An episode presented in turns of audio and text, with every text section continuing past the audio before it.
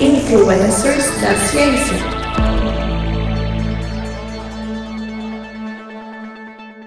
No início dos anos 20, a comunidade científica, mais especificamente astronômica, estava dividida. Uma questão centenária pairava como uma sombra. Era nossa galáxia única ou haviam outras? Até aquele momento, não existia resposta definitiva. Alguns argumentavam que todas as estrelas e nuvens de poeiras e gás vistas no céu noturno faziam parte da Via Láctea. Outros acreditavam que algumas dessas formações gasosas empoeiradas, as nebulosas espirais, eram na verdade outras galáxias. Apesar de sua aparência nebulosa, haviam estrelas dentro dessas nuvens, só que longe demais para serem vistas claramente com os telescópios da época. E de fato, a última hipótese acabou sendo verdadeira, como Edwin Hubble demonstrou no Observatório Mount Wilson em 1923 existem outras galáxias além da nossa. Jamais saberíamos disso se não fosse por um tipo de estrela pulsante chamada variável Cefeida. Em uma época que as astrônomas eram poucas e muitas vezes forçadas a trabalhar como assistentes, foi uma delas que fez uma descoberta crucialmente fundamental sobre a natureza das variáveis Cefeidas. Ao fazer isso, Henrietta Swan Leavitt forneceu a chave para resolver uma das incertezas celestiais mais significativas de sua época. Henrietta Leavitt nasceu em 4 de julho de 1868 em Lancaster, Massachusetts. Ela era a filha mais velha de George Roswell Leavitt, um ministro, e sua esposa, também chamada de Henrietta Swan. Leavitt herdou de uma forma um tanto disciplinada os valores severos de seus ancestrais puritanos, levando sua vida muito a sério. Seu senso de dever, justiça e lealdade eram fortes. Ela ainda era religiosa, dedicada à família e uma amiga atenciosa, apreciando tudo o que era digno e amável nos outros. Além do mais, era possuída por uma natureza tão cheia de luz que toda a vida se tornava cheia de significado. Em 1808, aos 20 anos, ela se matriculou no Radcliffe College, conhecido então como Society for the Collegiate Instruction of Women e apelidada de Anexo da Harvard. Não haviam muitos cursos de ciências oferecidos na época, mas ela estudou física, geometria geometria analítica e cálculo diferencial, basicamente um ciclo básico das engenharias, das físicas ou até das matemáticas. Em seu quarto ano, ela fez um curso de astronomia, ganhando a nota máxima, mas não sabemos o que a atraiu para o assunto, fazendo disso o trabalho de sua vida. Levitt concluiu seus estudos em 1892. Um homem que concluísse o mesmo curso de estudos teria obtido um BA, ou Bachelor of Arts, que se caracteriza por formar pessoas nos campos de letras e belas artes. Mas Levitt saiu apenas com um certificado. Pouco depois, ela começou a trabalhar na Harvard College Observatory, primeiro como voluntária, em 1894 a 1896, e depois como funcionária em tempo integral, em 1902. Ela fazia parte de um grupo de assistentes femininas conhecida como computadores. Seu trabalho era estudar um grande número de fotografias no céu noturno e reunir dados sobre a natureza das estrelas. O trabalho de Levitt era relativamente novo na época. O diretor do observatório, Edward Charles Pickering, havia começado recentemente a usar a tecnologia fotográfica para capturar imagens de estrelas vistas através de um telescópio. As imagens resultantes de dezenas de milhares de estrelas trouxeram a necessidade de várias mentes determinadas e precisas para vasculhar uma quantidade imensa de dados. De acordo com a historiadora de ciência Margaret Rossiter, Pickering era um defensor da educação superior das mulheres e achava atenção, que elas poderiam se encaixar perfeitamente. Sua primeira contratação foi sua governanta, Williamina Fleming. Satisfeita com o trabalho de Fleming, Pickering a encarregou de contratar mais assistentes. Entre 1885 a 1900, Fleming teve 20 assistentes, incluindo Levitt. Esses computadores também eram carinhosamente chamados de harém de Pickering. Vale lembrar que essa última frase foi dita com muita ironia. As horas eram longas e o pagamento completamente injusto. Essas mulheres recebiam 25 centavos de dólar por hora, cerca de 6,3 em dólares de hoje, e trabalhavam 7 horas por dia, 6 dias por semana. A prática de contratar mulheres que analisassem dados dessa forma também se tornou popular em outros observatórios do país. Entre 1875 até 1920, 164 mulheres trabalharam em observatórios por pelo menos um ano ou mais. A maioria era formada no ensino médio, embora as universitárias fossem muito procuradas.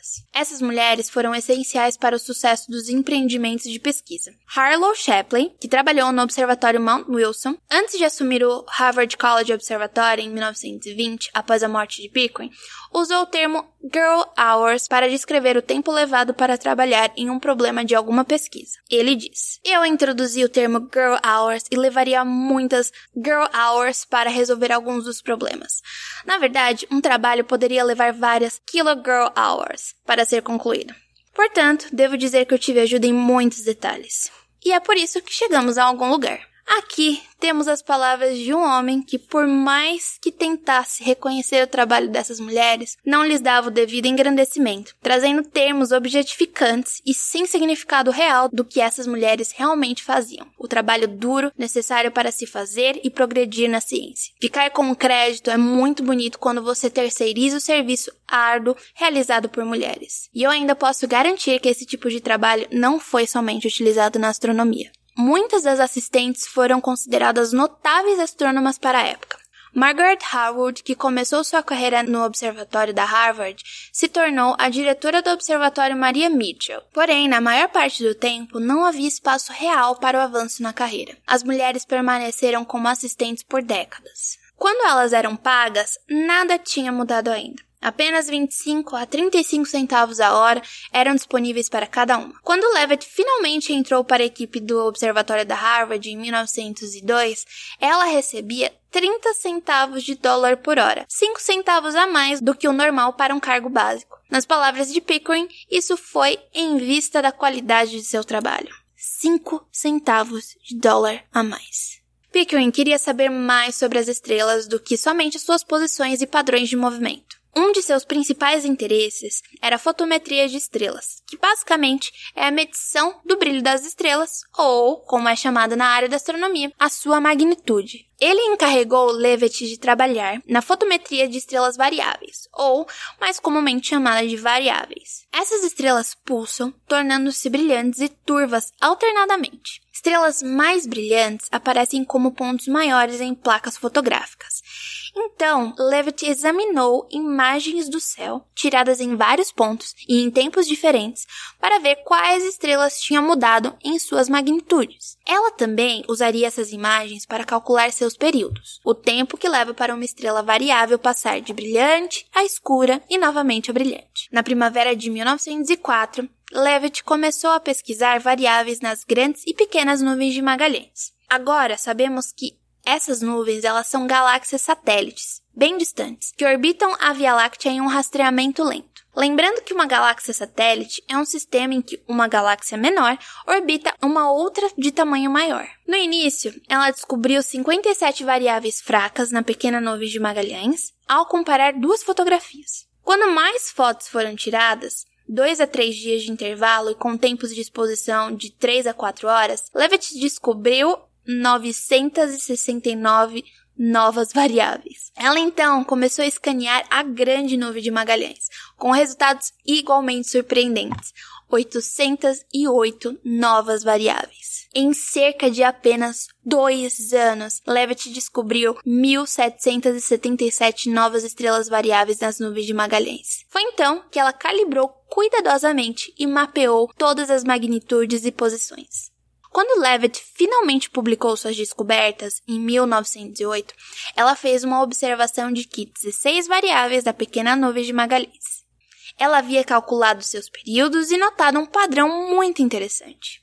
É digno de nota que a tabela 6, as variáveis mais brilhantes têm os períodos mais longos, escreveu ela. Essas estrelas tinham outras propriedades muito características. Seus períodos eram constantes e não mudavam com o tempo. Elas também escureciam gradualmente, rapidamente aumentavam de brilho e começavam a escurecer de novo. Essas características são as marcas registradas de estrelas variáveis conhecidas como cefeidas, ou variáveis cefeidas, como eu citei no começo. Em 1912, um segundo artigo foi publicado, mas sob o nome de Pickering. Ele, no entanto, notou no primeiro parágrafo que o manuscrito foi, de fato, preparado por Levitt. Levitt adicionou mais estrelas à sua lista especial, levando a um total de 25. Para cada uma dessas cefeidas, a observação de Levitt sustentava. Quanto mais brilhante a variável, maior o período. Essa observação aparentemente simples preparou o terreno para uma compreensão mais profunda do que nós entendemos do universo hoje. As descobertas de Leavitt ficaram conhecidas como a relação período-luminosidade. Em seu artigo de 1912, ela observou outro ponto importante. Uma vez que as variáveis estão provavelmente quase à mesma distância da Terra, seus períodos estão aparentemente associados à emissão real de luz, escreveu ela. Disso nós podemos afirmar que, se duas cefeidas diferentes em dois locais diferentes têm o mesmo período, elas são, na verdade, igualmente brilhantes. Mas, e se uma daquelas cefeidas parecer mais brilhante que a outra? A relação de Levitt sugere que a cefeida que parece mais brilhante está mais perto da Terra e a que parece mais escura está mais longe.